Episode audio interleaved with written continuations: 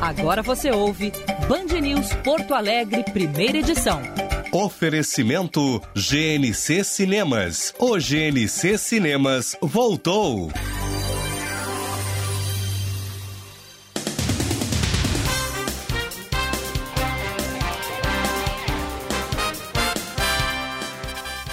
Nove vinte e oito, bom dia! Está no ar o Band News Porto Alegre, primeira edição. A partir de agora, eu e o Gilberto Echauri, num ponta a ponta Brasil, Estados Unidos. Aqui em Orlando, na Flórida, amanheceu um dia bonito, mas com algumas nuvens no céu, sol, nuvens no céu. Temperatura na casa dos 17 graus e vai a 27 durante o período. Echauri, bom dia. Bom dia, Diego Casagrande. Bom dia para os ouvintes do Primeira Edição. Porto Alegre, tempo bom mais uma vez. Sol, céu azul e calorão previsto para hoje, viu, Diego? 34 graus de máxima. Vai dar piscina, então? Ah, para quem tem, para quem pode, vai dar piscina. Valeu, abrimos o programa com as manchetes.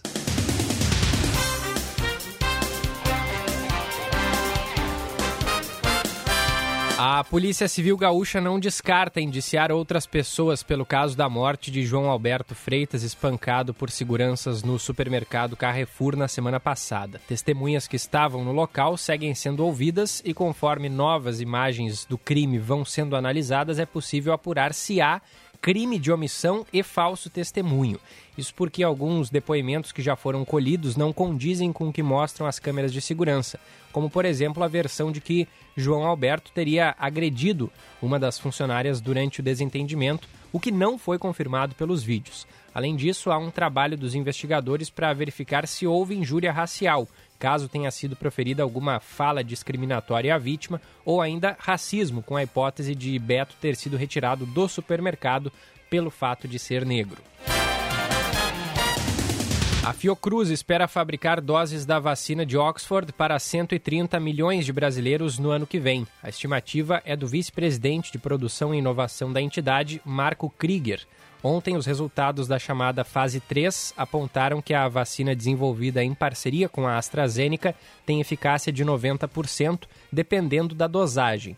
E um detalhe chamou a atenção: ela se mostrou mais eficaz em quem tomou meia dose depois da dose completa em um intervalo de pelo menos um mês. Assim como outras vacinas, a de Oxford ainda precisa receber a aprovação da Anvisa para ser aplicada no Brasil. E a Rússia diz que a vacina Sputnik V tem eficácia superior a 95% após a segunda dose. A informação foi divulgada hoje pela manhã e os dados ainda precisam ser publicados em revista científica. Segundo o Instituto Gamaleya, responsável pelo desenvolvimento da vacina russa, a eficácia ultrapassa 95%. 21 dias depois de aplicada a segunda dose. Sete dias depois, ainda de acordo com a Rússia, o índice é de 91%. A Sputnik V está na fase 3 de testes clínicos e, em outubro, enviou um pedido de aprovação à Organização Mundial da Saúde. Primeira edição é um oferecimento de GNC Cinemas. O GNC Cinemas voltou. Savaralto, seu Toyota com a melhor negociação. Yaris Hatch XL Plus Connect com parcelas mensais de 599 reais. E mais, Yaris Sedan XL Plus Connect com parcelas de 649 reais por mês. Consulte condições em savaralto.com.br. Savaralto Toyota, perceba o risco, proteja a vida. Iguaíba Parque, novo bairro planejado da região metropolitana. Acesse guaibaparque.com.br. Diego. Olha, ontem a Administração de Serviços Gerais, que é uma agência aqui do governo americano, é, confirmou que aparentemente o vencedor é o Joe Biden, viu? Aparentemente. É, é isso aí. e abrindo caminho aí para o início da transição da administração de, de Trump para Biden, permitindo então que o presidente eleito coordene com as agências federais todas, com o governo, os planos para assumir em 20 de janeiro. O Trump ainda não jogou a toalha, mas o governo está jogando a toalha, se é que me entendes. Uhum. Sabe como é que é? O Trump o Trump está mantendo né, o seu, os seus apoiadores, o, o, o, povo que acredita na fraude e tal, a partir dos discursos dele mesmo, uma fraude gigantesca, na maior do mundo, como ele disse, está mantendo esse pessoal ainda cativo e ligado, né? Claro. Mas, mas, na verdade, o governo já está fazendo, já começou a partir de ontem a transição com órgãos do governo. O Michigan já certificou a vitória do Biden ontem. E na Pensilvânia, um juiz é, aceitou a abertura de um processo do Trump, tá? É, é, aceitou não, perdão, não, não aceitou um processo do Trump para impedir, impedir a certificação no estado, né, da Pensilvânia. É, a Geórgia contou deu a mesma coisa, tá? Praticamente a mesma coisa. Vitória do Biden.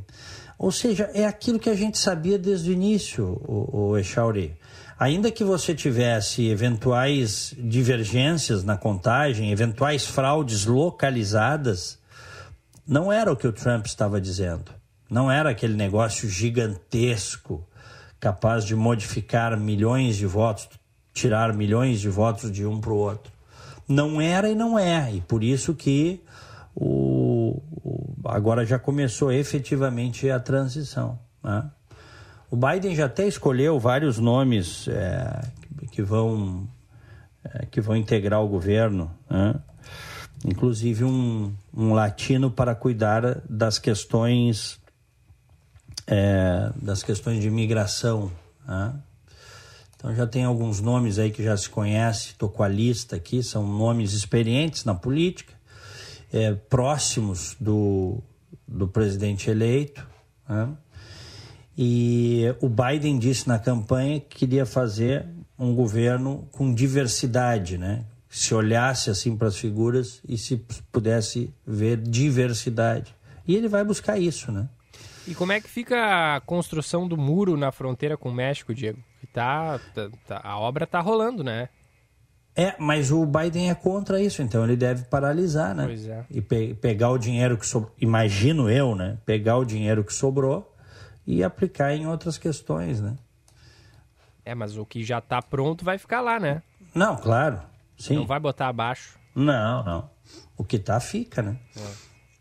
É. é. é. Essa foi uma essa foi uma das maiores bandeiras do Trump, né? Construir o muro. Quando se fala em construir o um muro, é assim, é, nós estamos falando de um muro de centenas de, de quilômetros, tá? Até milhares de quilômetros, porque os Estados Unidos fazem fronteira com o México em quatro estados. Então, é em alguns lugares o muro, não é em todos os lugares, até porque não tem como. Uhum. Pega Texas, Novo México, Arizona, Califórnia, é nos pontos nevrálgicos mais críticos, né? Claro. Inclusive, uma das críticas ao, ao, à própria Constituição, a se colocar bilhões uh, na construção desse muro, é de que você uh, teria, uh, com esse dinheiro, condições de fazer uma, uma, uma patrulha virtual, um patrulhamento virtual da fronteira muito mais efetivo, com satélite, com pessoas. Isso aí é enxugar gelo, né, Charlie? Porque desde, desde sempre entra gente pela fronteira do México. É. E os americanos desde sempre tentam conter, né? Então, eu lembro quando eu fiz a, o intercâmbio eh, nos anos 80, em 89, eu fui para a Califórnia estudar, tinha 16 anos. Fui fazer um intercâmbio de, de high school. Eu, eu lembro que, na época, eu conheci pessoas que tinham entrado pela fronteira com coiotes. Uhum. Com coiotes. Né? Então, é, isso aí é, é, há muito tempo existe. Tá? Há muito tempo. Bom, aqui ó, um, um, isso aqui é importante. Um dos principais nomes que o presidente eleito Joe Biden já escolheu é o secretário de Estado, Anthony Blinken. Ele foi o número dois no Departamento de Estado e foi assessor de segurança nacional no governo do Obama. Né?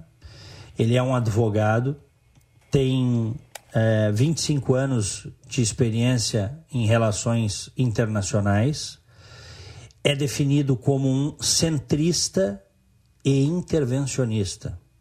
Tem 58 anos. O secretário de Estado de uma potência como os Estados Unidos, ele é importantíssimo porque ele é uma espécie de ministro das relações exteriores, né? Uhum. Ele é o cara que vai fazer a relação com os outros países. E ele tem que estar tá muito afinado com o presidente. Porque o que ele disser é o que o presidente pensa. Em última análise, é isso, né? Claro, claro.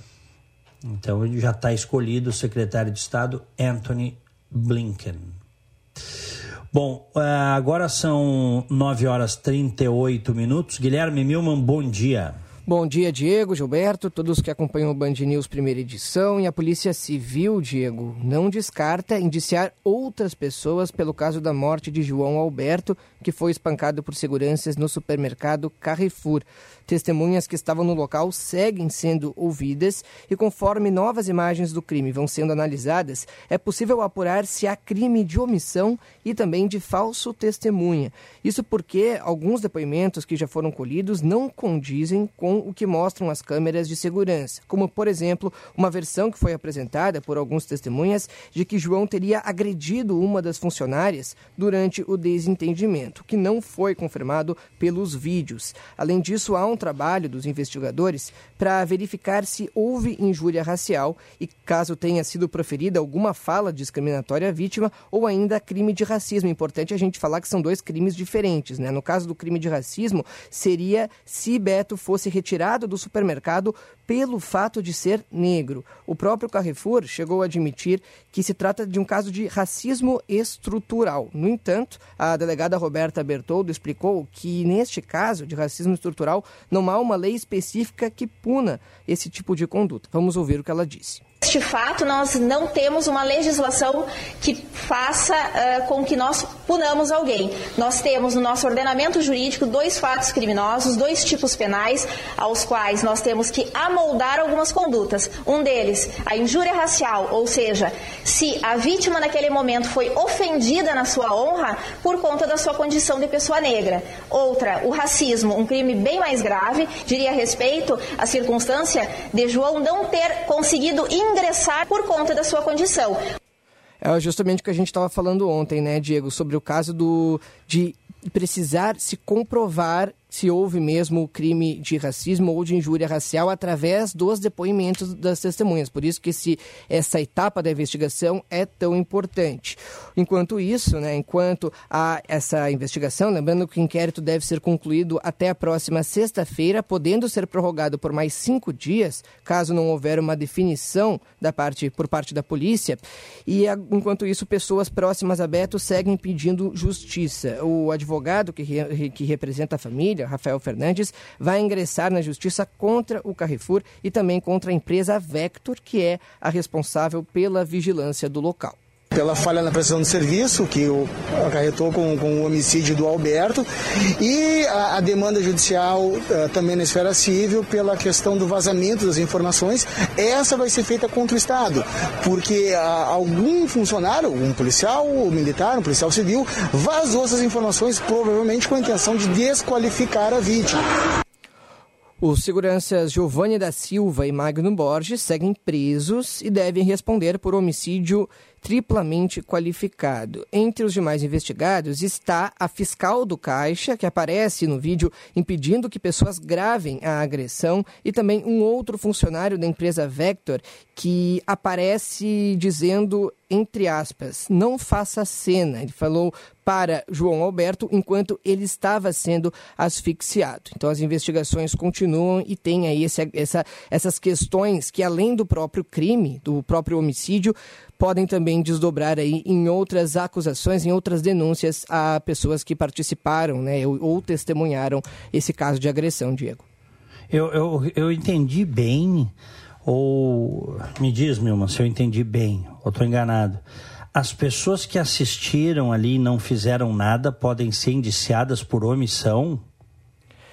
Uh, exatamente, Diego. Na verdade, não é, não, mas, não, não, significa, não significa mas, que quem estiver, não, hum. não significa que quem estava lá e não agiu vai, vai responder por isso, tá? O crime de omissão ele pode ser feito no momento em que a polícia uh, interpretar, né, que a polícia entender que a pessoa poderia ter feito algo para impedir. Não quer dizer que todas as pessoas que estavam ali no saguão do supermercado, no estacionamento, no momento do crime e filmaram, vão responder por omissão. Não, isso não, não, não é isso que, que, que, quer dizer. Não sei se tu, se tu acha. Não, eu, eu entendo, eu, mas é que me surpreende isso, porque uma, uma briga com a violência que aconteceu e que descambou para esse assassinato brutal aí.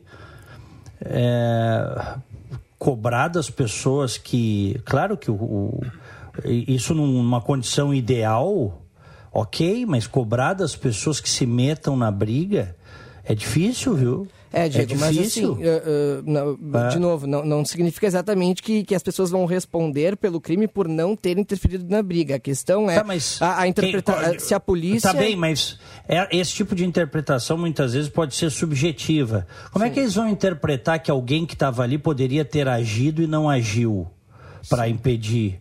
Uh, tem que cuidar para esse troço não descambar para uma caça às bruxas, sabe? Eu, eu, tô, eu tô surpreso com esse negócio uma briga, uma briga violenta que nos chocou a todos, como eu disse, em que uma pessoa foi brutalmente assassinada. Agora queriam que todo mundo, que, que as pessoas que estavam ali se metessem. Eu, eu não sei quem é que poderia ter se metido ali para fazer alguma coisa. É, e quando, e quando se fala de omissão, também pode estar ligado não só ao momento da agressão, mas em algum acontecimento que pode ter ocorrido antes, algo que poderia ter sido evitado, ter sido interferido antes, né, de, por esse, inclusive desse desentendimento que gerou a briga, desentendimento que ainda é investigado, ainda precisa ser apurado para entender melhor o que aconteceu. Então, isso é que nem, oh, oh, Milman, isso é que nem eu, eu, eu ouvi ontem que a polícia cogitava indiciar a Caixa, porque a Caixa chamou seguranças. Isso é, olha, sinceramente, isso é um absurdo completo. Quer dizer que a Caixa se sentiu ameaçada, porque ele teria ameaçado, enfim. Ela se sentiu ameaçada, ela fez o que ela deveria ter feito, ela chamou segurança. Agora, se a coisa descambou para uma brutalidade, que culpa tem a mulher? Então, é, é, tá, tem umas coisas meio estranhas aí agora, se é que me entendes o meu ponto. Os dois, os dois responsáveis diretos estão presos. Pode ser que tenha mais gente, Pode ser que tenha mais gente, pode ser que se confirme, se comprove é, uh, uh, injúria racial ou racismo, pode ser, mas tem que comprovar, né? Mas agora, como eu, eu ouvi ontem, tu, tu chegasse a ver isso, né? Sim. Que cogitam, cogitam indiciar a caixa do supermercado porque ela, porque ela se sentiu ameaçada e chamou segurança. Aí, porque a coisa descambou para uma barbárie, ela tem culpa. Mas o que, que ela deveria ter feito, então? Então, é umas coisas que estão saindo assim, eu, eu espero, eu não acredito nisso, sabe? Eu acho que é, eu acho que no fim o inquérito vai, vai focar naquilo que tem que focar. Eu, tô te falando assim com, com surpresa, tá? Claro. Com, com surpresa, assim, eu, essas coisas. Tu ouviste isso também, né? Que daqui a pouco que querem indiciar a caixa do supermercado, onde tudo começou?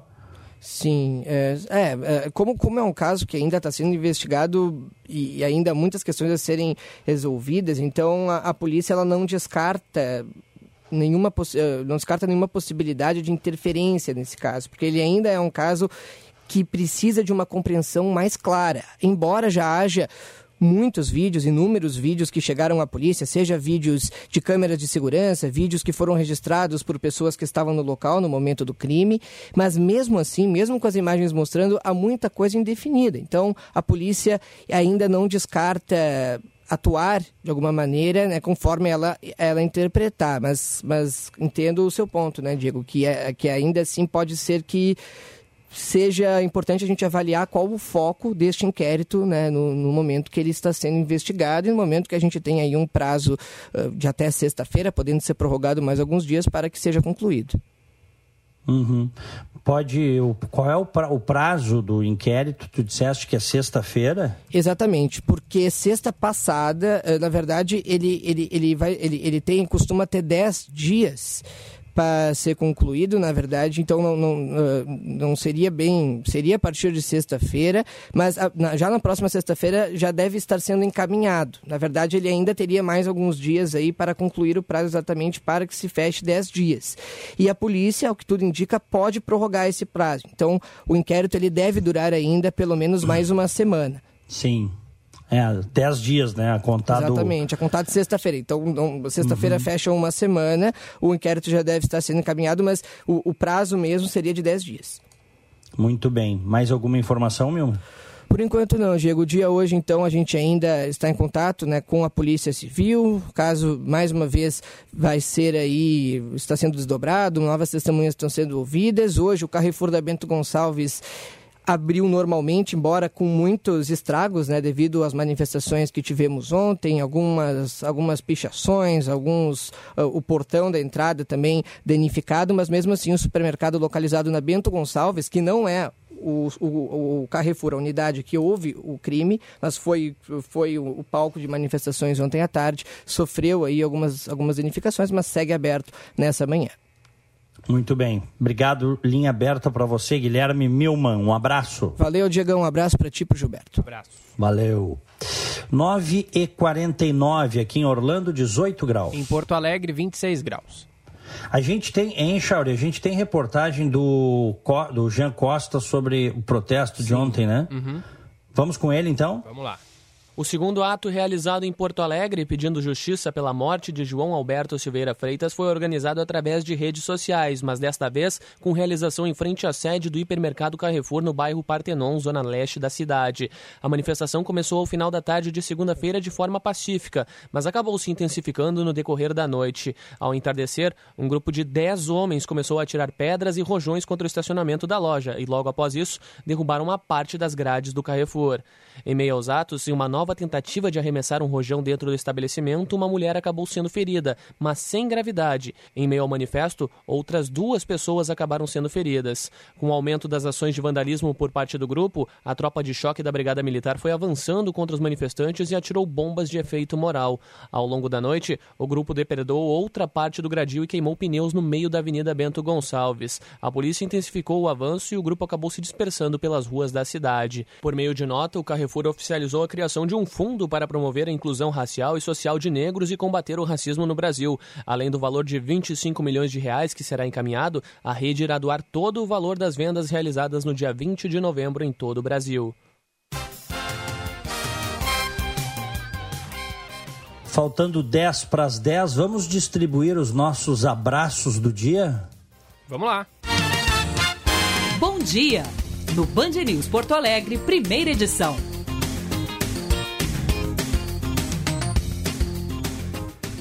Aniversariantes de hoje, recebam o nosso abraço, recebam o carinho do primeira edição. O Júlio Márcio Pereira, Aline Tassinari Graciano, parabéns para Aline. A Michela Falt Marchek, parabéns para a doutora Michela. Felipe Pacheco, a querida Magda Beatriz, Aline Gell, Günther Ext e o Luciano Kleckner. Um abração para ele. Me associo a todos. O meu parabéns de hoje vai para o Sadi Reis da Silva, para a Tayane Pontes Barcelos, para e, e para o Diego Rian. Parabéns a todos.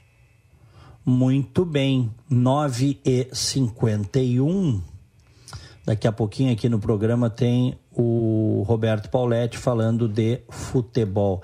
E Chauri, assisti essa madrugada a, a esposa do Sérgio Moro deu uma entrevista para o Pedro Bial, a Rosângela Moro, está lançando um livro. Né? Hum. E, e ela disse que 2022 não está no radar do Moro. Ou seja, ela não entregou o jogo, mas está no radar, assim. Eu estou afirmando.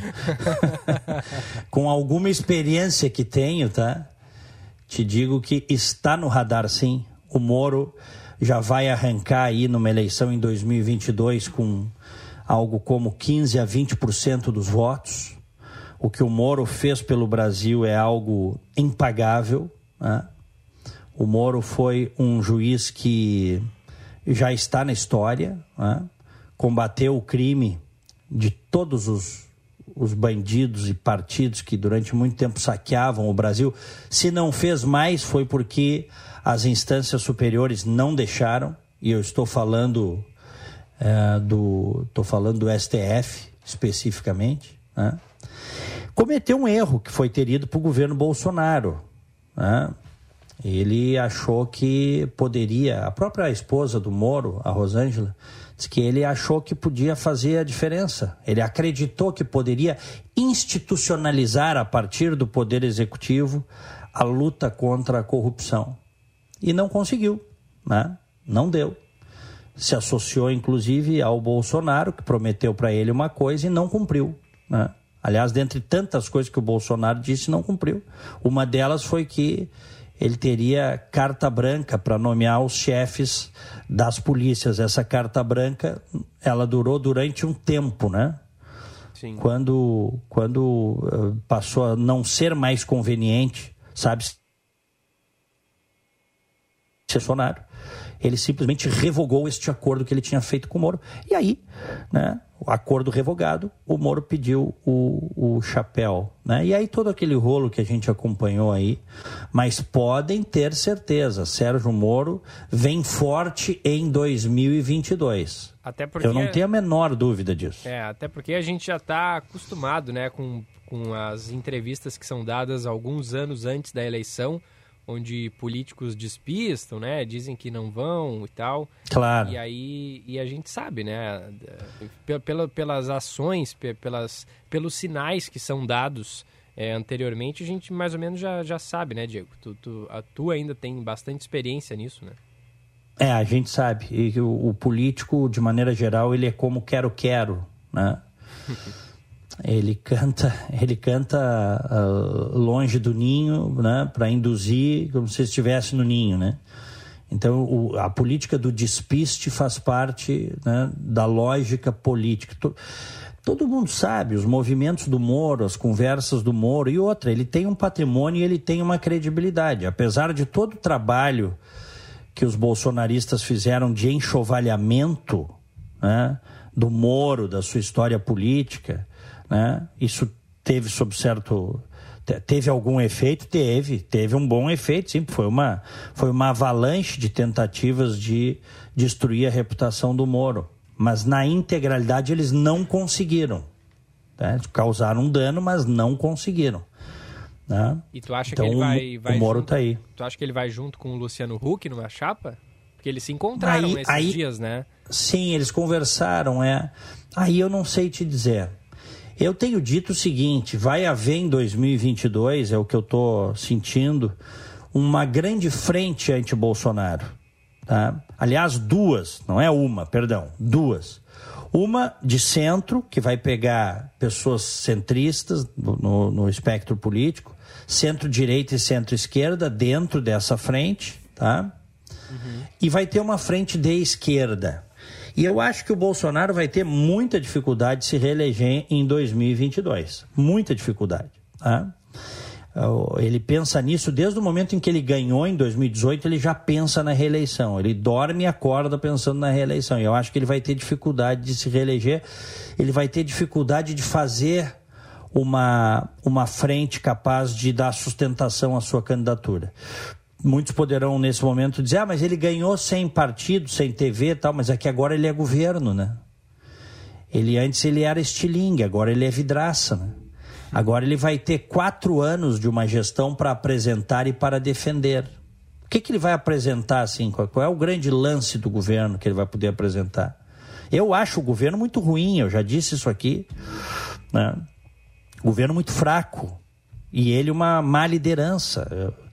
Né?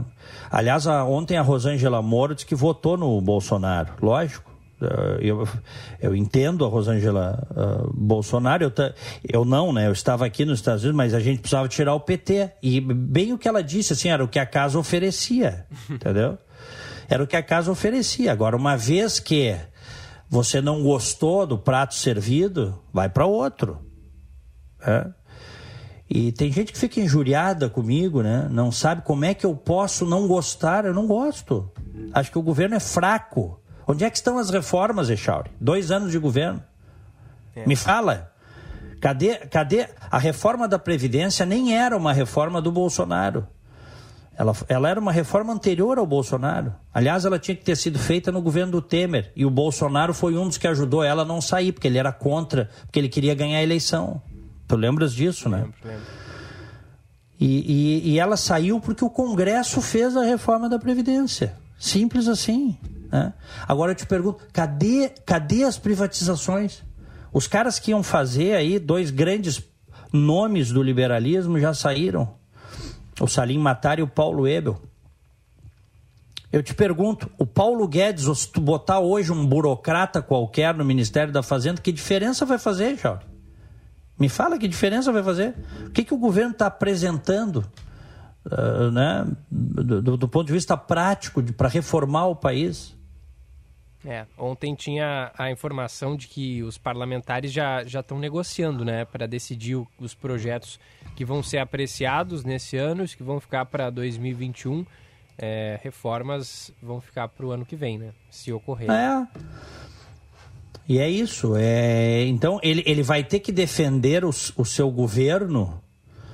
E aí a, a, questão que eu me pergunto é o seguinte: o que, que ele vai defender?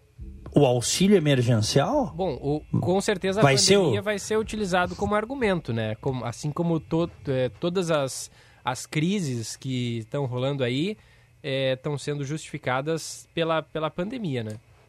Um país paralisado, um presidente negacionista, né, que negou desde o início a pandemia, né, que, que, que demitiu dois, que, em que dois ministros da saúde, caras da área, caras técnicos, não duraram. Aí ele botou um general lá para pisar em cima e o general ainda se ainda se submete a isso. O que, que adianta ser um general quatro estrelas, cara né, deita e rola na tua cabeça? Hein? Até que ele faz o que ele. Tá meio descontente, né? Ah, é que, tem, é que tu tens várias correntes dentro do, do, dentro do exército, eh, dentro das forças armadas tu tens várias correntes e tem aqueles que se submetem a determinadas coisas, né? Cada vez eu admiro mais o general Santos Cruz, sabe?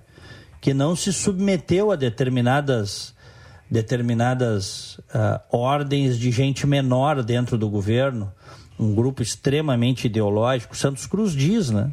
Só, olha, tem um, tem um grupinho ali que é um grupinho ideológico que é mandar no governo e manda. E o presidente faz de conta que não é com ele. Né? Agora até ele se acalmou, né? Que à medida em que a, a água está subindo, né? tem aquele ditado, a água está batendo na bunda, sabe como é que é aquele ditado, Charles? Sim o, a, o, a coisa, né, o Ministério Público cada vez mais perto das falcatruas, das maracutaias do Flávio Bolsonaro, ele se entregou aos braços do Centrão, que é o que há de pior na política brasileira, né? Porque uma coisa é você fazer um acordo em troca de projetos, outra coisa é fazer um acordo para salvar a pele. Acho que tem muita diferença, não tem, Chauri? Tem, uma boa diferença. Tem diferença. Eu faço um acordo com esse grupo que eu não gosto, que é um grupo ruim, que é um grupo que tem muita gente corrupta, gente inclusive que está na Lava Jato, mas eu faço um acordo em cima de projetos porque eu tenho popularidade e eu não vou abrir mão das coisas que eu acredito. Outra coisa é eu me abraçar nesse grupo para me salvar, para salvar a minha gestão e impedir um impeachment que poderia vir. Então, assim, ele vai ter que. Isso tudo vai ser falado na eleição de 2022. Por isso que eu digo, o governo. Minha opinião, tá? Por favor, eu não quero convencer ninguém. Mas assim como eu falei de governos que eu considerei ruins também, tá? é, governos anteriores, vou falar desse agora. É um governo fraco. É um governo fraco. O presidente é fraco, pouco eficiente. Perdeu o primeiro ano de governo fazendo uh, picuinhas na frente do Palácio do Planalto e incitando os radicais ideológicos. É um governo que envelheceu muito rapidamente.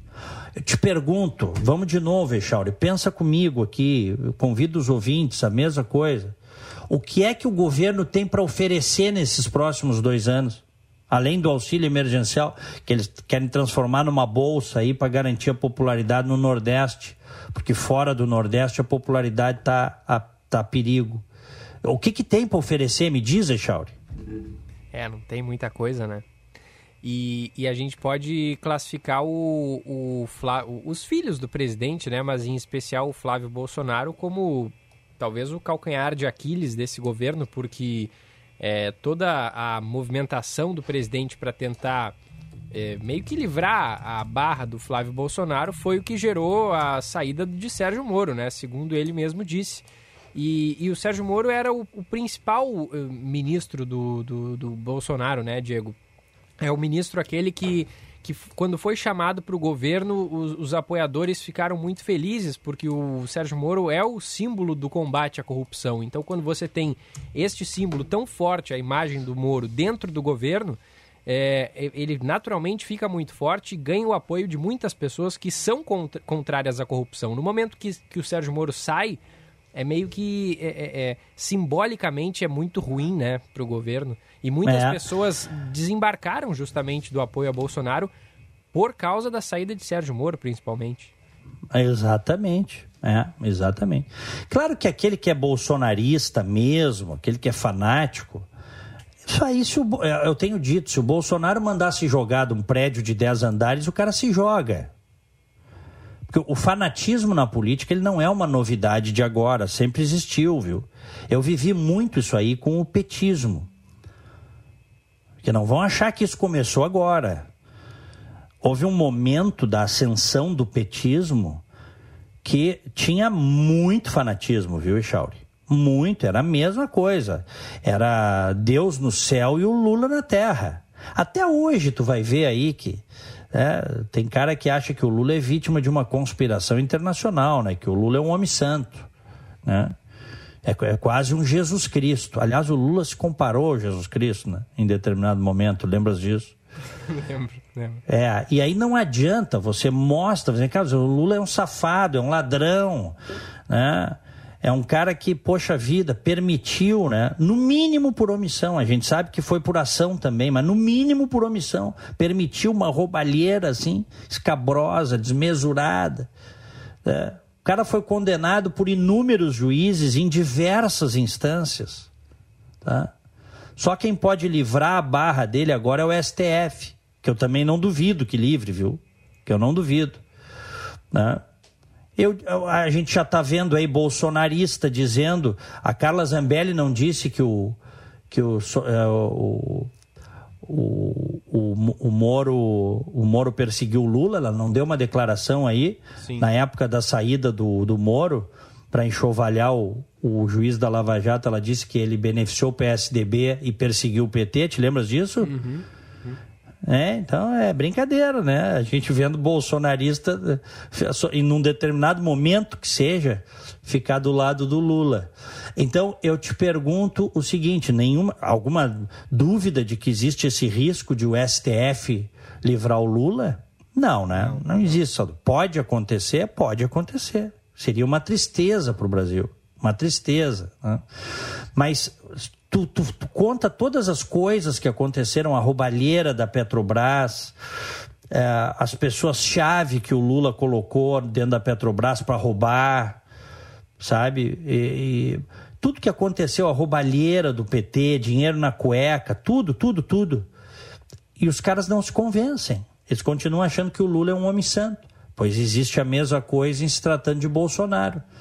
Né? Qualquer coisa que se... existe um grupo, né? É um grupo cada vez menor esse grupo, mas ele existe. É, ele, ele só é a tal da dissonância cognitiva, né?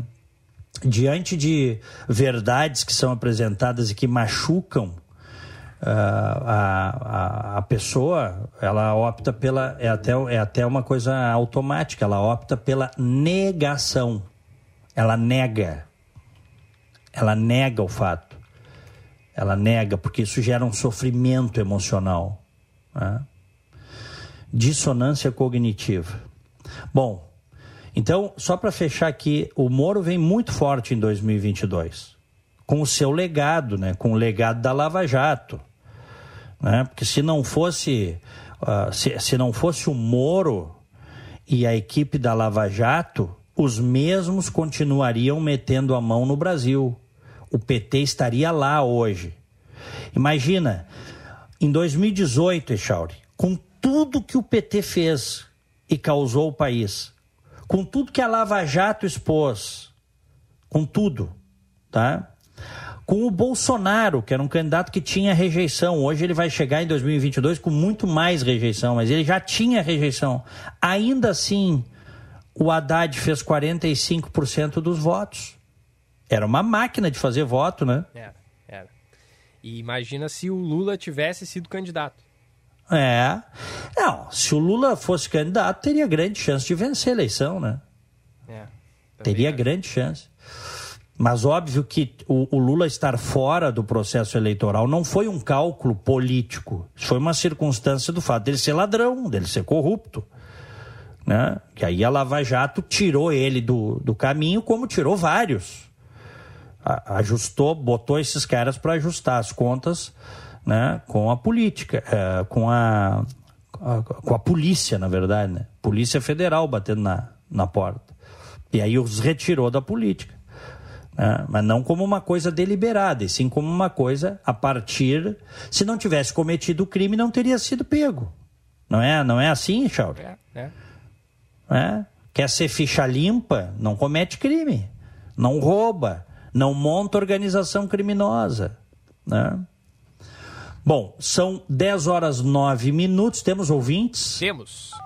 Faz um giro aí. Ouvinte online, na Band News FM.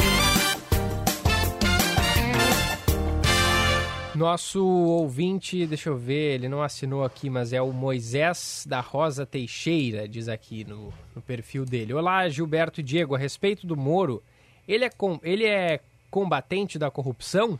Porque Aécio, Serra, Alckmin, Temer, Jucá, Sarney e tantos outros, é, Moro partidário mandava acusar e, e julgava. É, os áudios do Intercept Brasil nos mostrou isso. O grande jornalista Glenn Greenwald. Moro não tem esse caráter ilibado. Moro é partidarista do PSDB. Isso vocês não dizem. Mandou aqui pra gente o Moisés. É... Esse é o discurso petista. Esse é o discurso petista, né? É isso aí.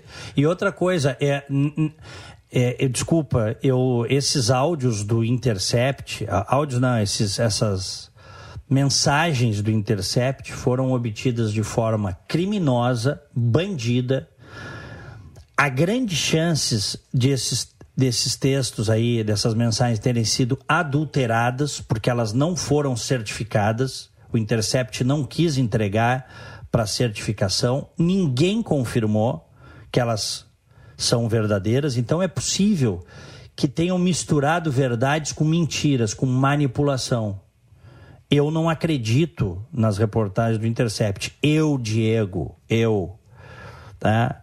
Até porque se associaram com bandidos. Os caras foram soltos, até os hackers foram soltos agora, recentemente, faz algumas semanas. Ficaram um ano, mais de um ano presos, né?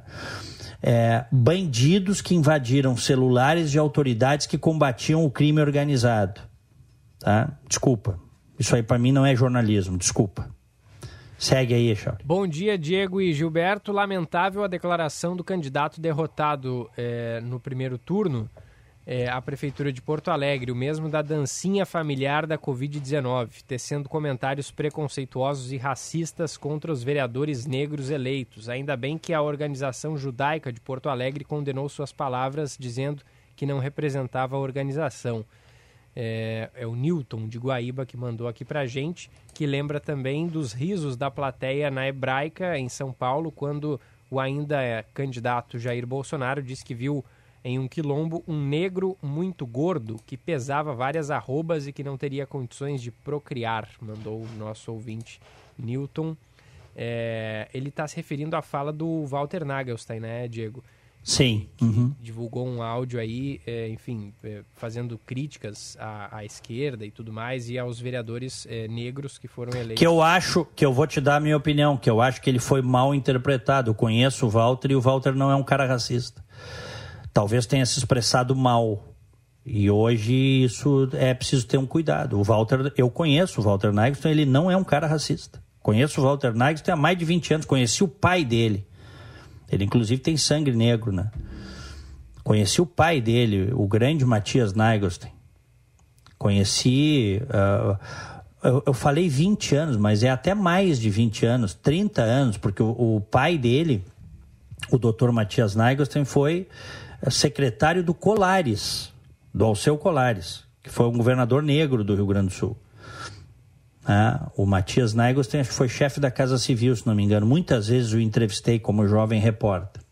Mas vamos lá, segue. Às vezes o cara, a maneira como fala, dá margem para determinadas interpretações. Mas eu tô, eu tô afirmando aqui, o Walter, eu conheço o Walter e ele não é racista e não acredito que seja racista. Ninguém vai me convencer do contrário. É muito fácil carimbar as pessoas, inclusive por, por palavras uh, mal colocadas. Às vezes as pessoas. Tem, hoje em dia tem que cuidar muito a maneira como se coloca as coisas, sabe, Chauri? Sim. É. Tem que cuidar muito. Porque senão daqui a pouco já vem um rótulo. Qualquer coisa que você questione que não vá ao encontro do que determinado grupo espera, os caras já te tocam o carimbo. Mas segue aí, vamos lá, mais mensagem. Geraldo de Canoas, é, já sei que tu já sei que tu falou que nada tem a ver com a China, blá blá blá, mas tem um deputado federal que diz ter provas e irá divulgar que a Band e a Globo foram comprados pela mídia chinesa. É, Mais um aí, né, Diego, da, da, da fake news. Eu tô, eu tô curioso para saber dessas provas aí, sinceramente. Porque hoje Olha... em dia não, perdeu a credibilidade o sujeito que diz que tem provas de algo e não divulga, né? Porque a gente é, tá é brincadeira. Aí. É brincadeira um negócio desse. Divulga então é, esse troço. E olha, vamos lá, ainda que isso é uma mentira, tá?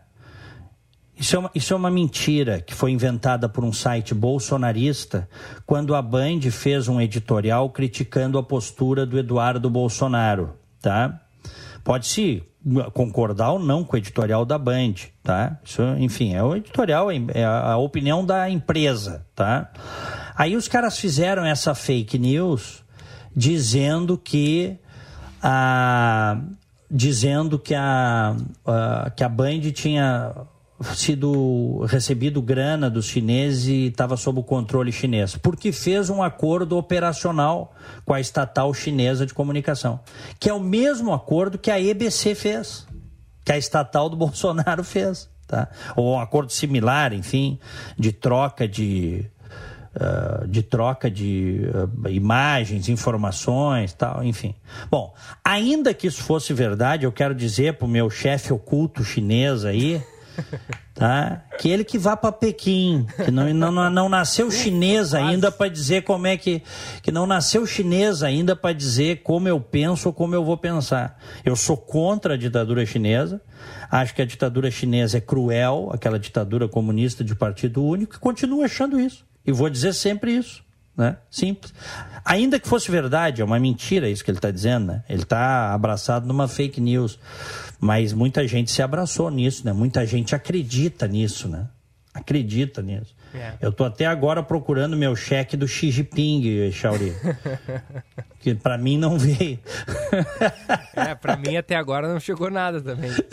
nada, né? Nada. Nem um nada. biscoitinho chinês, né? Não, nada, nada. Eu para conseguir um biscoito chinês eu tenho que ir no restaurante chinês aqui perto, que tem alguns bons.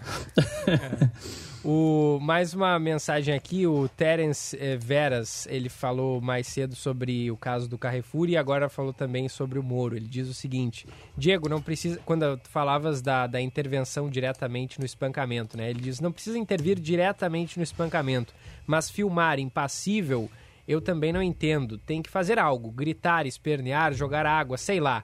Tu ficar ali quietinho vendo alguém ser espancado Mandou o Terence. Ah, tu ficaria ali quietinho vendo alguém não. ser espancado? Eu, eu não ficaria. Eu provavelmente não ficaria, mas as pessoas são diferentes, Echauri.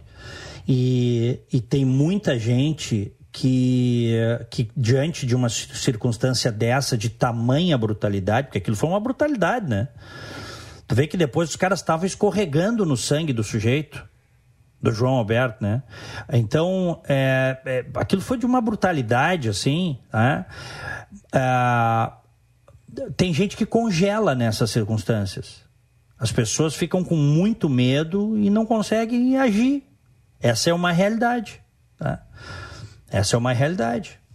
Então e... eu, eu, acho, eu, eu ah, diga. Não, não, eu só é que ele fez uma outra pergunta, eu ia passar para a próxima, mas pode, pode seguir. Não, eu, eu acho que é um excesso se cogitar, indiciar, como se está se cogitando desde ontem, que eu li e ouvi, indiciar quem assistiu e não fez nada. Pelo amor de Deus, né? É, eu acho que Aí... indiciar essas pessoas é complicado. Acho que, de repente, a funcionária, aquela fiscal do caixa que está ali, que tenta impedir o sujeito de filmar, essa tudo bem ser indiciada, acho que essa deveria. É, e também aquele outro terceiro segurança que chega e, e e, e, a, e, alguma uma imagem mostra ele dando também um golpe no João Alberto. Ô, ô Echauri, mesmo essa que, que fez essa bobagem de tentar impedir a gravação, né? Isso volta e meia a gente vê, né? Como se fosse possível impedir hoje em dia as pessoas de gravarem qualquer coisa, né? Isso é uma é até uma ingenuidade. Que crime que essa funcionária cometeu em não querer que gravassem? Não cometeu crime nenhum. Ela foi ela foi idiota mas, perdão da expressão, né? Desculpa a expressão, mas que crime que ela cometeu? Eu, é isso que eu te falo, assim, eu acho que uh, você tem hoje os dois perpetradores dessa barbárie, dessa brutalidade, estão presos. Vão ter direito agora a um julgamento justo, ampla defesa, né? vai se ver tudo que aconteceu lá, novas coisas podem surgir, daqui a pouco pode surgir esse componente que comprove que houve lá dentro injúria racial ou, ou racismo propriamente dito, tá? Pode ter mais gente, pode, pode, a investigação tem tudo para mostrar. Agora, querer abrir o leque assim dessa maneira.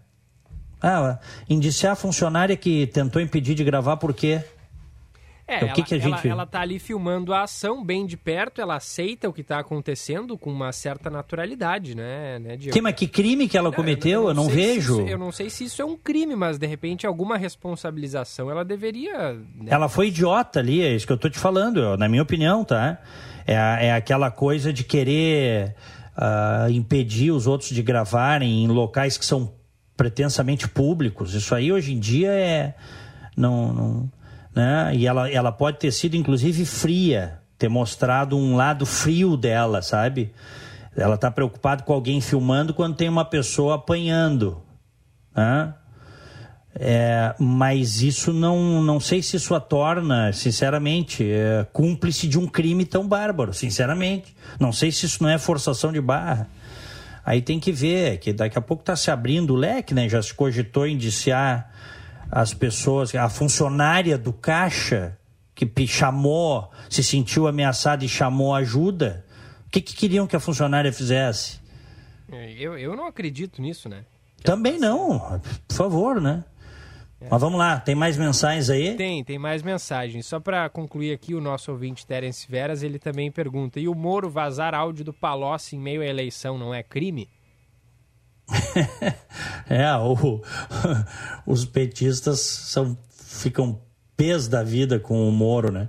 Só que por causa disso, só que o Moro já respondeu quando ele soltou inúmeras gravações que integravam os seus processos lá na 13ª Vara Federal de Curitiba, ele respondeu inclusive no CNJ, por isso foi absolvido. Não se viu extrapolação das suas funções. Inclusive, quando ele soltou aquele áudio do Lula conversando com um monte de gente, incluindo a Dilma, tu lembras disso? Uhum. É, então não é, né? Não, se ele está perguntando se isso não é crime, não, não é. Foi inclusive julgado, não é. Não era, não é. O Wilton Bandeira, Diego, concordo com você. Há muitas informações estranhas eh, neste caso. Ele se refere a do Carrefour. Porém, isso não foi uma briga, foi um espancamento brutal. Mandou aqui pra é gente verdade. Wilton Bandeira. Não, é verdade, mas começou com uma briga, né? Porque a vítima fez a primeira agressão, deu um soco num dos seguranças. E, e, e depois, óbvio, né? Se, se transformou num, num linchamento, né? Uma coisa grotesca, né? Que nós todos vimos e ficamos chocados. Mensagem é. do Vilmar. Diego, sou teu fã há anos exatamente por falar as verdades sem filtro ou receio de policiamentos. Não mude nunca. O Vilmar mandou aqui pra gente. Obrigado, Vilmar. Obrigado. O... Finalmente um elogio, né, Eixão? é. Tu só me deu bola quadrada aí, mas é, faz parte. Eu, eu, eu retrato o, o que os ouvintes estão mandando. tu só me deu bola quadrada, mas tá valendo. Ah, a culpa não é minha. Aqui, ó. Eu sei. Mens... eu, tô, eu tô brincando também. É, o mensagem do Vinícius Alves. Big House, o Walter pode não ser racista, mas foi muito mal. E o pior, não se retratou. Agora que foram eleitos meia dúzia de candidatos negros, ele vem com essa, de, é, com essa conversa ridícula de baixa qualidade. A Câmara de Vereadores nunca teve parlamentares de baixo nível antes? Sempre teve, quase todos brancos e nunca ouvi ele dizer comentários. Francamente, perdão, para mim este cidadão caiu no meu conceito, Vinícius Alves. Mandou pra gente e ele diz que uhum. se o cara morreu ali apanhando, no mínimo, a omissão de socorro, idiotice foi a consequência. É, e aí vem chegando aqui, a gente vai lendo uma e chega três mensagens. É, o Tony de Viamão, bom dia, gurizada. Vidas, vidas, vidas importam, seja negra, branca, amarela, enfim, as coisas não podem perder o rumo. Abração, Tony de Viamão. É, o Ricardo de Porto Alegre, bom dia, meninos. Será que foi racismo? Muitas bandeiras de partidos, por quê? Abraço do Ricardo. É, o mais mensagem aqui. Ah, o nosso ouvinte Benhur de Canoas pergunta a nossa opinião, ele quer saber o que o Moro agregaria efetivamente à nossa pátria como presidente. E o Luciano Huck também, o que, que ele agregaria? Olha, sobre o Moro, tá? O Moro ganhando uma eleição presidencial, sendo muito franco, também teria dificuldade de governar porque os políticos, boa parte dos políticos não gostam do Moro, né? Por razões óbvias, porque o Moro acabou com a festa, né, Chauri? Sim. O Moro acabou com a festa. Não só o Moro, estamos falando da Lava Jato, né? Tava muito fácil roubar no Brasil antes da Lava Jato. Nunca vamos esquecer do Pedro Barusco, um gerente, um terceiro escalão da Petrobras que, que devolveu 97 milhões de dólares que hoje seria mais de 500 milhões de reais que ele tinha na conta dele, tá? Então, é, acabou com a festa de muito medo, não, lógico que não, tem gente honesta em, em, em, todos os partidos, mas ele acabou com a festinha da, de, um, de, um, de uma maioria. Então, eu acho que ele teria efetivamente dificuldade de governar. Agora, isso não quer dizer que ele não tenha chance de ganhar uma eleição, viu, Echauri? É, eu também acho. Ele pode ganhar uma eleição, sim, ou fazer parte de alguma chapa que venha a vencer a eleição. Né? É, e sobre o Luciano Huck, eu lembro de um comentário que tu fez há um tempo, que eu concordo plenamente, né? É o, o sujeito que está há não sei quantos anos na TV dando casa, carro para as pessoas, ele, ele já larga na frente, né? Larga, num é, país como o nosso, é. num país como o Brasil, que é, você tem metade da população sem saneamento básico, 100 milhões de pessoas não tem patente em casa, tá? Ou essa que a gente conhece, né, com encanamento, com tratamento de esgoto, tal, não. Metade da população. O cara que faz é, o tipo de programa que o Luciano Huck faz, ele sempre vai ter grande vantagem. Vide Zambiase, né? Que até hoje ninguém bateu os recordes de voto do Sérgio Zambiase. É. O Silvio Santos ia concorrer à presidência uma época, né? Lá em 80. Ia, em 89. É, e, e é. acho que era capaz de ganhar, né? Acabou Podia. É. Eu, veja, eu não, tô dizendo que isso é bom ou ruim, entendeu? Eu tô dizendo que chance tem, sempre vai ter chance. Sempre vai ter chance. Quem faz uh, esses programas uh, populares, assim, de distribuição de coisas, colchão, casa, carro, é, enfim, sempre no, dentre uma população uh, pobre e com muitas dificuldades, uma população excluída, sempre essas pessoas vão ter chance de ganhar a eleição, sempre, sempre. É. Olha, eu tenho que me despedir, estou indo ali para a Rádio Bandeirantes, tchau. Muito bem. É, até amanhã então, Diego. Bom programa então tá bom. na RB. Um prazer inenarrável ter estado com você e com os nossos ouvintes, ok? Prazer é todo meu, Diego. Abração. Grande abraço, fiquem com Deus. Tchau. E por aqui a gente segue. Eu vou seguir lendo alguns recados da nossa audiência, porque várias mensagens eh, chegaram aqui. A Grazi de Porto Alegre, bom dia. Se os seguranças do Carrefour tivessem usado algemas, talvez essa tragédia pudesse ter sido evitada, mas acho que a lei não permite o uso de algemas para segurança privada. É uma boa, é uma boa pergunta. Eu não sei também se a lei permite é, o, o, uso das algemas nesse caso. Mas eu concordo com a ouvinte Grazi aqui. Acho que puxa vida, os sujeitos poderiam imobilizar o João Alberto, botar é, né, algemas nele ali e esperar o chamado da polícia, né? Mas aí eles precisariam ser preparados também, né?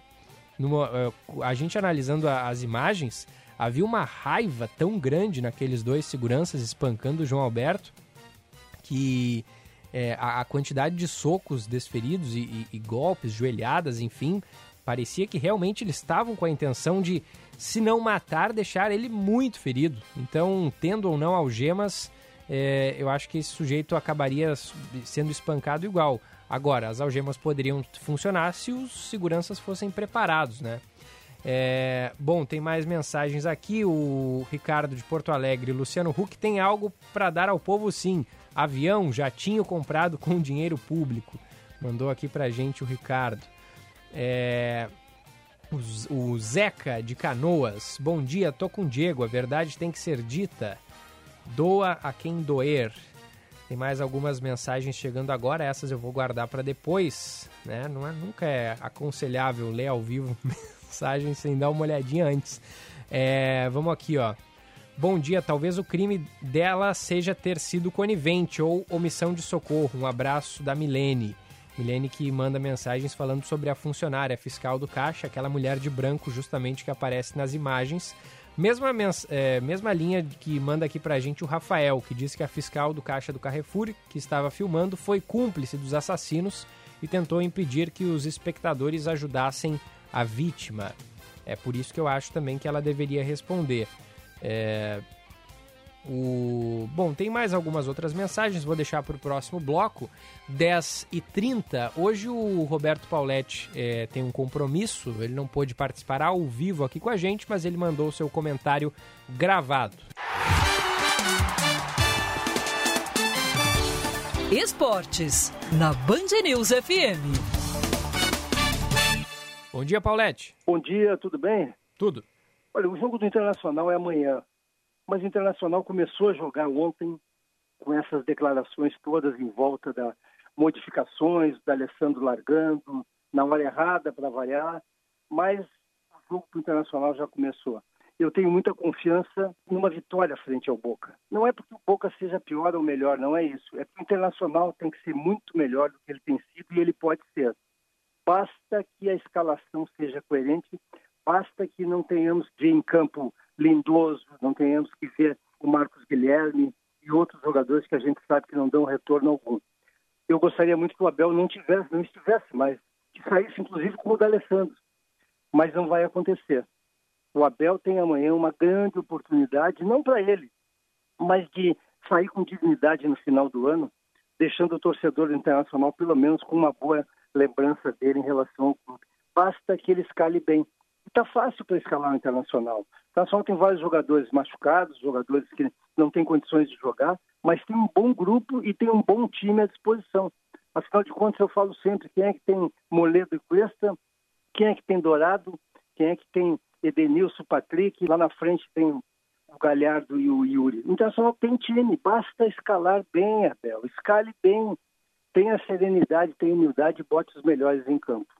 É isso que eu espero. Amanhã a gente fala muito do jogo, mas eu estou preocupado porque o que eu vejo do Internacional é apenas um ambiente conturbado e não vejo uma liderança acalmando e dizendo para os jogadores que se foquem para ganhar o jogo. É isso que está faltando para o Internacional. O Grêmio, parabéns ao presidente, renovou com o Renato. O Renato é a maior estrela do Grêmio, é um treinador, a meu ver, dois ou três apenas os grandes treinadores do Brasil e o Renato está dentro disso. E o Grêmio segue nessa linha serena, nessa linha de crise, em algum momento termina com a crise joga para frente, pensa na vitória. É isso que tem que ser, é isso que o Internacional não faz, mas tem que ter liderança. Amanhã temos muito assunto, mas hoje, preocupação, principalmente do Internacional, meus amigos. abraço. Tá aí o comentário gravado hoje do Paulette. Amanhã ele está de volta ao vivo aqui conosco na Band News a partir das 10h15. Agora são 10h32. A gente faz uma breve pausa, já voltamos com a primeira edição. Você está ouvindo Band News Porto Alegre, primeira edição. Oferecimento GNC Cinemas. O GNC Cinemas voltou.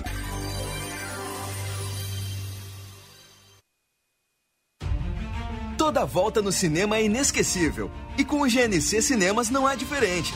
As sessões estão retornando com os protocolos de segurança, da fila de entrada à saída, passando pela esterilização das poltronas e sistema de refrigeração com constante renovação do ar. Tudo foi pensado nos mínimos detalhes para você ter a experiência mais emocionante. Faça também a sua parte, seguindo os protocolos de segurança para essa volta ser épica.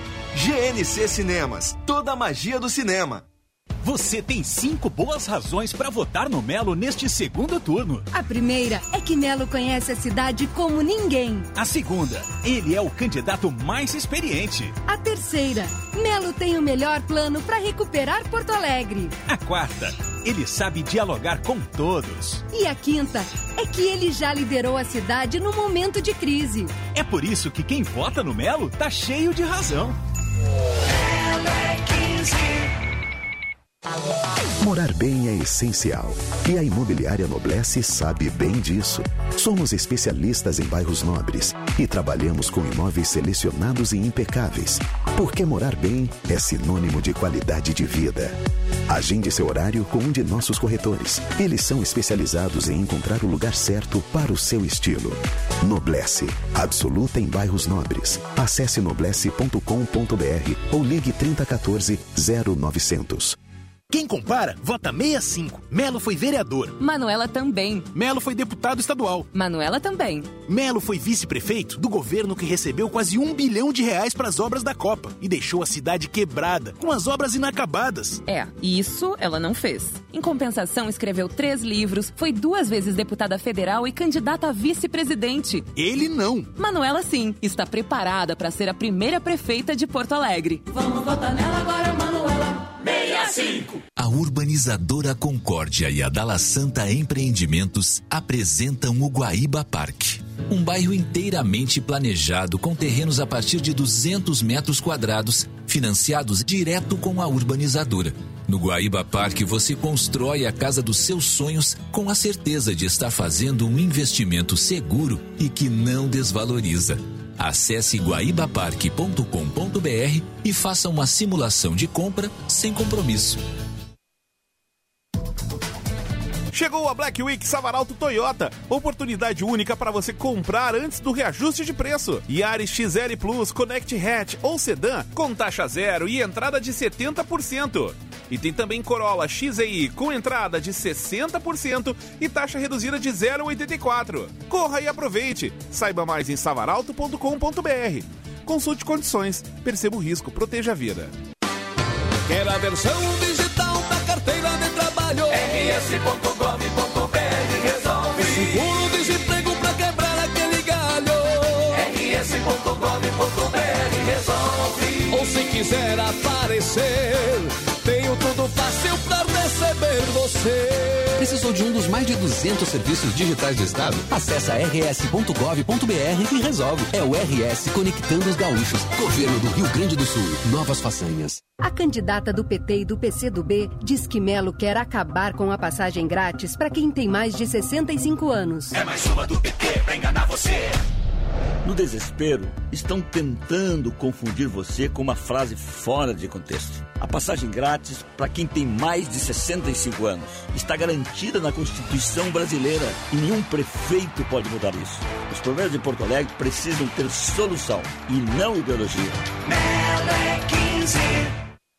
Para você que quer cuidar do seu negócio, aproveite a Black Week Unimed Porto Alegre. Só até o dia 30 de novembro. Novos planos com 40% de desconto nos quatro primeiros meses e carência zero. 40%, incluindo Porto Alegre, Litoral Norte, Camaquã e região. Acesse unimedpoa.com.br e saiba mais. Consulte condições e contrate já o seu plano empresarial. Unimed Porto Alegre. Cuidar de você, esse é o plano.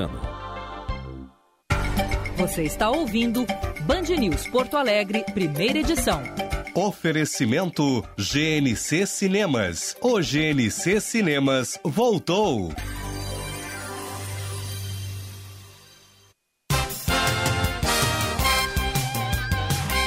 10 horas e 37 minutos, estamos de volta na Band News com o primeira edição desta terça-feira, sempre no oferecimento de GNC Cinemas, o GNC Cinemas voltou. Savaralto, seu Toyota com a melhor negociação. Yaris Hatch XL Plus Connect com parcelas mensais de 599 reais. E Yaris Sedan XL Plus Connect com parcelas de 649 reais por mês. Consulte condições em savaralto.com.br. Savaralto Toyota, perceba o risco, proteja a vida. Iguaíba Parque, o novo bairro planejado da região metropolitana. Acesse guaibaparque.com.br. Vamos atualizar o trânsito. Seu caminho. Informações com Josh Bittencourt. Sem acidentes agora em atendimento na capital, o alerta apenas vai para semáforos fora de operação na Avenida Carlos Barbosa com Oscar Schneider, a IPTC já em deslocamento para fazer os reparos. Fluxo mais carregado na Protásio Alves com Ramiro Barcelos, Assis Brasil, próximo ao Hospital Cristo Redentor e também em pontos da Sertório.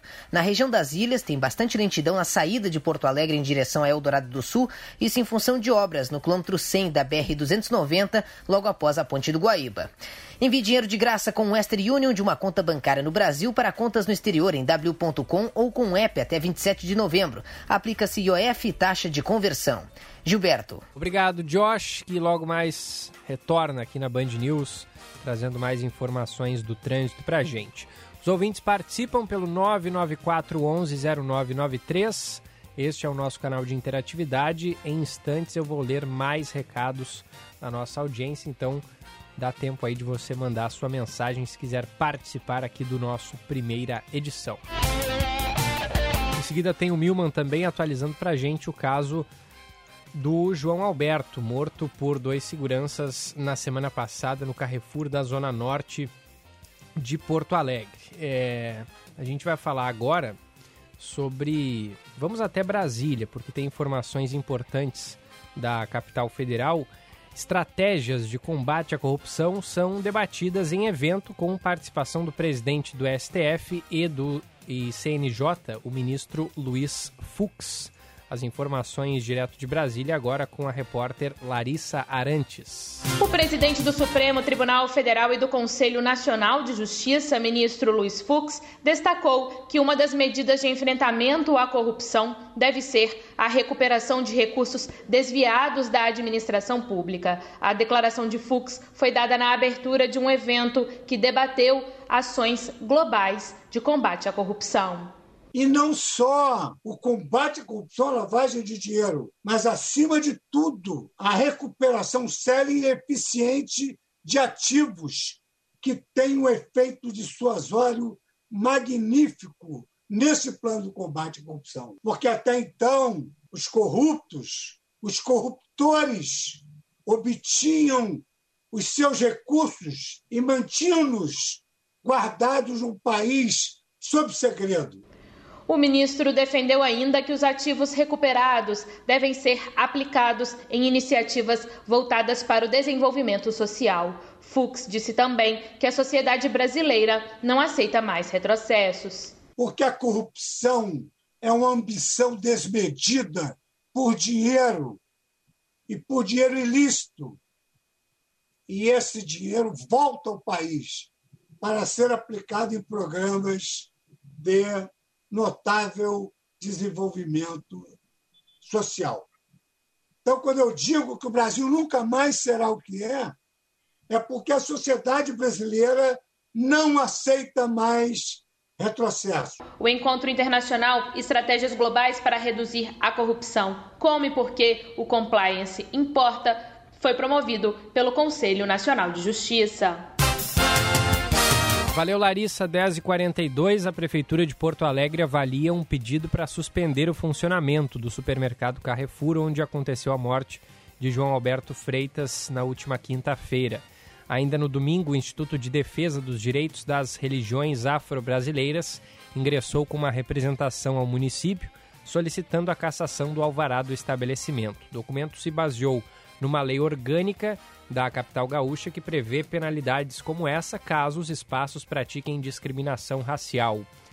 O advogado Edio Silva Júnior, que protocolou a ação, disse que, embora as investigações ainda não tenham comprovado o crime de racismo, o fato do supermercado ter admitido que houve um ato de discriminação seria suficiente para caçar o alvará. Na representação que a, aborda... que a reportagem teve acesso, são utilizadas notas da empresa para justificar o que houve é, para justificar que houve o reconhecimento do ato discriminatório. Édio, que já esteve à frente de outros casos envolvendo injúria racial, e o supermercado Carrefour afirmou que essa medida é fundamental para estimular outras empresas a adotarem programas de treinamento aos funcionários como forma de evitar casos de intolerância. A análise da representação está a cargo da Secretaria Municipal de Desenvolvimento Econômico, que não se manifestou até agora. O supermercado Carrefour anunciou através de nota a criação de um fundo de 25 milhões de reais com o objetivo de promover a inclusão racial e combater o racismo no Brasil. Mensagens chegando da Jurema, aqui nosso ouvinte participando pelo 994110993, que diz que a política está cada vez mais difícil de acompanhar e que ela já está quase atirando a toalha e saindo de cena. Mas o problema é que se a gente parar de acompanhar e sair de cena, é, quem perde somos nós, né, Jurema, população, porque quanto menos a gente acompanhar a política, por mais que às vezes seja um assunto maçante, um assunto chato, é, quanto menos a gente acompanhar, é, menos inteligente vai ser o nosso voto, né? E é somente através do voto que a gente pode mudar a situação do nosso Brasil. Então, às vezes é complicado, mas é bem importante acompanhar. É, enfim, é, pelo menos essa é a, é a minha opinião. É, mensagem também do Antônio, do, do Antônio Neto, aqui do bairro Santo Antônio, em Porto Alegre. Bom dia. Interessante é que a ficha criminal do João Negro o planeta já sabe. Agora, não ouvi nada sobre a ficha dos seguranças, que são brancos. Despreparo, racismo e covardia. Mandou Antônio Neto, aqui do bairro Santo Antônio, pertinho da Band. Mensagem também do Vinícius Alves, dizendo que, para mim, esses políticos são todos iguais. Mas o que me causa estranheza é a velocidade com que o Lula foi condenado e foi preso. E a ausência de velocidade em outros casos. Só isso, mandou o Vinícius Alves. E tem mensagem também da Margarete, que manda aqui pra gente. Bom dia, estava sumida por aqui, pois meu radinho de pilha estragou, mas agora estou de volta e mais moderna. Aí mandou a foto aqui da Margarete. Tá chique, hein, Margarete? Acompanhando a Band News FM por um tablet. Coisa bem boa. Muito bom. Os ouvintes que nos acompanham através das mais variadas, eh, dos mais variados aparelhos, né? Dá para ouvir a gente pelo computador, ali pelo Spotify também, quem não pode acompanhar ao vivo, é só digitar ali no Spotify Rádio Band News FM Porto Alegre, que vai aparecer ali todos os programas primeira edição e também o Happy Hour das 5 da tarde com a Lúcia Matos, com a Ana Cássia Henrich e com o Vicente Medeiros. Está tudo ali listadinho, só digitar ali na busca do Spotify Rádio Band News FM Porto Alegre. 10h46, ouvintes mandam mensagem pelo 99411 0993.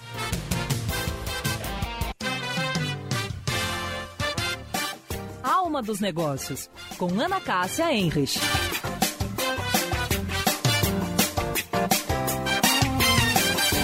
Olá, pessoal.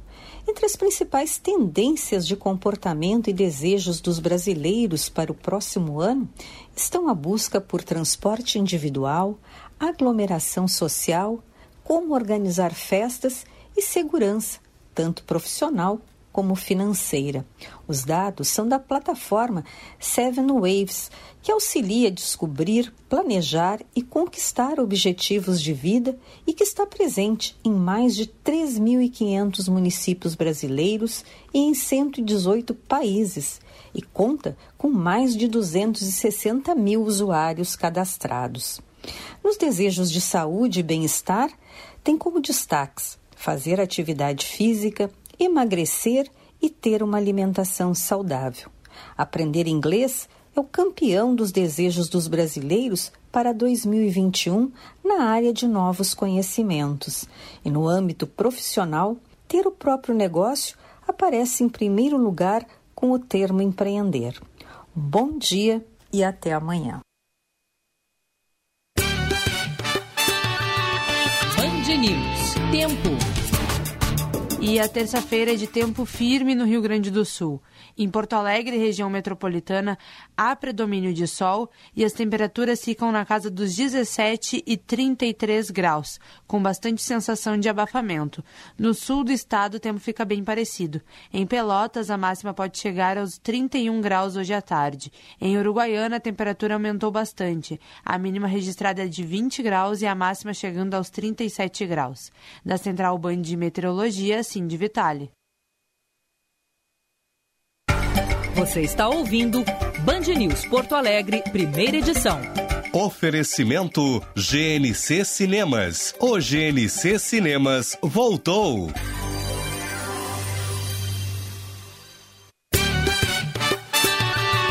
Band News FM, temperatura. Oferecimento Cindy Lojas Porto Alegre. Inspiração para transformar o varejo. E Radiarte, Radiologia Odontológica. Acesse radiarte.com.br e conheça nossos exames. 28 graus, 2 décimos. O Cindy Lojas Porto Alegre sabe que agora é hora de cuidar daquilo que não tem preço a saúde das pessoas. Por isso, disponibiliza planos de saúde Unimed e CCG Saúde com condições especiais para seus associados. Acesse cindylojaspoa.com.br barra convênios e conheça todas as vantagens. Cindy Lojas Porto Alegre, junto com o varejo, sempre. Alceu Colares, o primeiro prefeito negro de Porto Alegre, quer eleger a primeira prefeita de Porto Alegre. Me perguntam se a Manuela é radical e eu respondo: e ela é radical, sim, como eu sou radical, na luta contra as injustiças sociais. Nós que já estamos com os cabelos brancos temos o dever de ir votar. Agora eu sou Manuela, 65. Vem com a gente pro movimento Muda Porto Alegre. Vamos, vamos votar nela agora, Manuela. Vamos votar nela agora, Manuela, 65.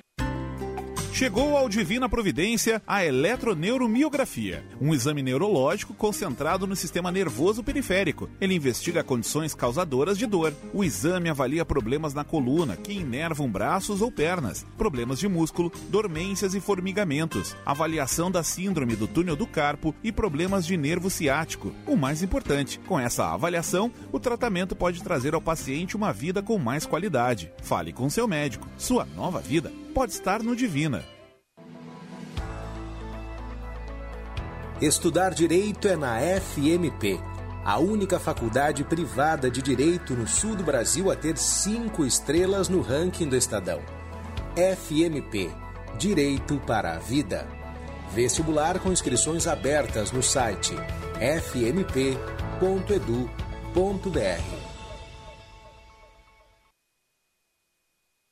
Jasmin, quem não trabalha no comércio pode mesmo vir para o Sesc? Sim. Até quem trabalha no fórum? Sim, meritíssimo. E quem é do exército? Sim, senhor. E dublador de novela mexicana? Oh, meu Deus! Sim, também pode. Até quem é tenor? Sim, sim, sim, sim. Sim, o Sesc é para todo mundo. Sim, o Sesc também é para você. Saiba como fazer seu cartão em sesc-rs.com.br barra sim. Hora certa, na Band News FM. Oferecimento Sesc, a força do sistema Fê Comércio ao seu lado. Noblesse, absoluta em bairros nobres. Acesse noblesse.com.br. Agora 10 horas e 51 minutos. Na propaganda, Manuela mostra algum dos seus apoiadores, mas esconde os apoios de Lula, Dilma e tantos outros companheiros.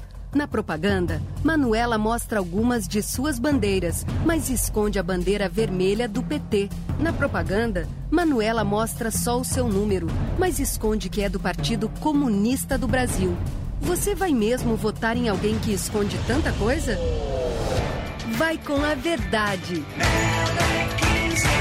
A urbanizadora Concórdia e a Dala Santa Empreendimentos apresentam o Guaíba Parque. Um bairro planejado com urbanismo que prioriza a qualidade de vida das pessoas. Ruas tranquilas e arborizadas avenidas sinalizadas, ciclovias e cinco grandes praças que estimulam o lazer, o convívio e a interação entre os moradores. Acesse guaibaparque.com.br e faça uma simulação de financiamento sem compromisso.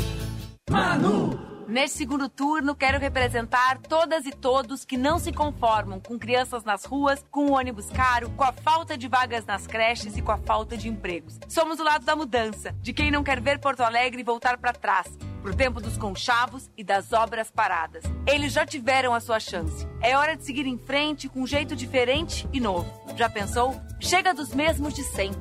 Agora é mudança. Agora é 65. Vem com o movimento Muda Porto Alegre. Morar bem é essencial. E a Imobiliária Noblesse sabe bem disso. Somos especialistas em bairros nobres e trabalhamos com imóveis selecionados e impecáveis. Porque morar bem é sinônimo de qualidade de vida. Agende seu horário com um de nossos corretores. Eles são especializados em encontrar o lugar certo para o seu estilo. Noblesse, absoluta em bairros nobres. Acesse noblesse.com.br ou ligue 3014 0900.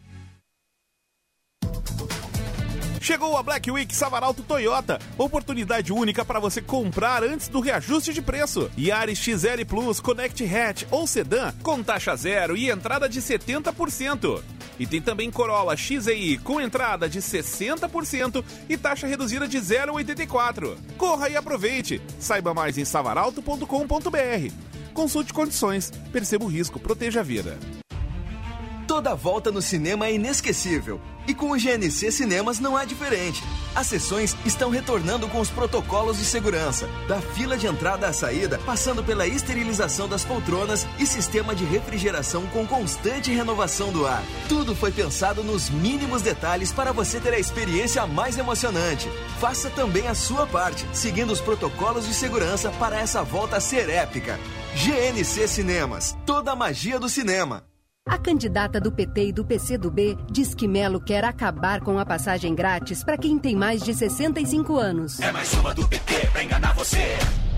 No desespero, estão tentando confundir você com uma frase fora de contexto. A passagem grátis para quem tem mais de 65 anos está garantida na Constituição brasileira e nenhum prefeito pode mudar isso.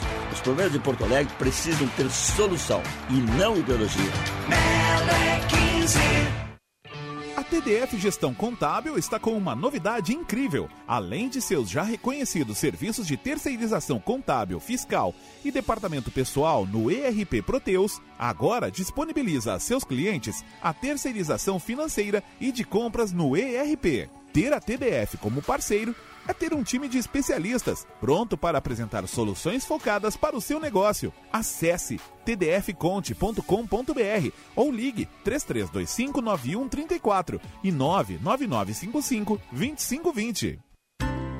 Chegou ao Divina Providência a eletroneuromiografia, um exame neurológico concentrado no sistema nervoso periférico. Ele investiga condições causadoras de dor. O exame avalia problemas na coluna que inervam braços ou pernas, problemas de músculo, dormências e formigamentos, avaliação da síndrome do túnel do carpo e problemas de nervo ciático. O mais importante, com essa avaliação, o tratamento pode trazer ao paciente uma vida com mais qualidade. Fale com seu médico. Sua nova vida pode estar no Divina.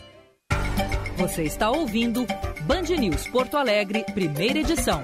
Oferecimento GNC Cinemas. O GNC Cinemas voltou.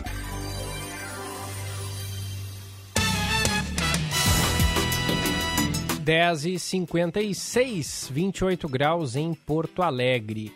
Governo gaúcho descarta implementar nova restrição de atividades no estado em meio ao aumento de casos de coronavírus. Informações agora com Jean Costa. O mapa de elevação de casos de Covid-19 e ocupação de leitos clínicos no Rio Grande do Sul foi apresentado pelo governador Eduardo Leite, que reconheceu que o momento aponta para uma considerável alta nos dados relacionados ao vírus desde o início de novembro, algo que preocupa o chefe do executivo gaúcho. No entanto, Leite ressaltou que o estado não considera a hipótese de implementar medidas mais brandas para conter o vírus. Não é a nossa disposição a de fazer novas restrições, fechamentos de atividades. Uh, mas estamos observando, inclusive, o aprendizado da própria Europa uh, e de outros países onde, há, onde se observa um crescimento de casos, para que, se for necessário, façamos as restrições de forma proporcional ao que se está vivendo, como eu disse, embora nós tenhamos um crescimento de internações uh, aqui no estado, um crescimento do número de casos, a gente observa ainda uma contínua redução dos óbitos. Então, não entendemos que seja o caso de voltarmos a níveis de restrições que se observou no passado, até o presente momento. Para o governador, o fato de uma redução no número de óbitos por Covid-19 contínua a ser registrada em meio ao crescimento das internações e do número de casos é um fato que contribui para a decisão estadual. Contudo, Leite reitera que as medidas adotadas pelo Estado, como as campanhas divulgadas para conscientização, precisam ser seguidas pela população. Para que o Estado e a população tenham consciência de que o vírus circula entre nós, nós estamos intensificando uma campanha de comunicação do governo do Estado, pedindo às pessoas para se cuidarem. Então, o que nós pedimos a todos é que se cuidem, te cuida e cuida dos outros, porque te cuidando e cuidando das pessoas à sua volta, vai estar cuidando do nosso Estado como um todo. E aí menos restrições vão precisar ser impostas para a redução da circulação do vírus. Durante a divulgação dos dados apresentados, Eduardo Leite ressaltou que determinadas regiões do estado com leitos ocupados por Covid-19 é extremamente preocupante. Ainda, conforme dados da Secretaria Estadual da Saúde, a fronteira oeste não possui leitos clínicos disponíveis à população. As regiões metropolitana, da Serra e a Missioneira apresentam poucas vagas de internação pelo coronavírus disponíveis. Seu caminho. Destaque final do trânsito, Josh Bittencourt. E atenção agora para uma colisão há pouco entre carro e caminhão na esquina da Avenida Assis Brasil com a Sertório, os agentes da IPTC ainda em deslocamento. Na Zona Sul segue o alerta para semáforos em amarelo piscante na Carlos Barbosa com Oscar Schneider. Tem lentidão na saída de Porto Alegre em direção à região das Ilhas pela BR-290 e também na região metropolitana BR-116 em São Leopoldo, também no sentido interior. Tudo que o seu Chevrolet precisa em um só lugar. Serviço de pintura por 299 reais por peça. Aproveite agora. Gilberto. Valeu, Josh. Com essa informação a gente encerra a primeira edição de hoje, que volta amanhã, claro, a partir das nove e meia, com o Diego Casagrande, direto de Orlando, nos Estados Unidos. Vem aí o Band News Station com Eduardo Barão e com a Carla Bigato. Eu volto logo mais às onze h 15 para atualizar o noticiário do Rio Grande do Sul. Uma ótima terça-feira. Muito obrigado pela sua audiência. Você ouviu Band News Porto Alegre, primeira edição. Oferecimento GNC Cinemas. O GNC Cinemas voltou.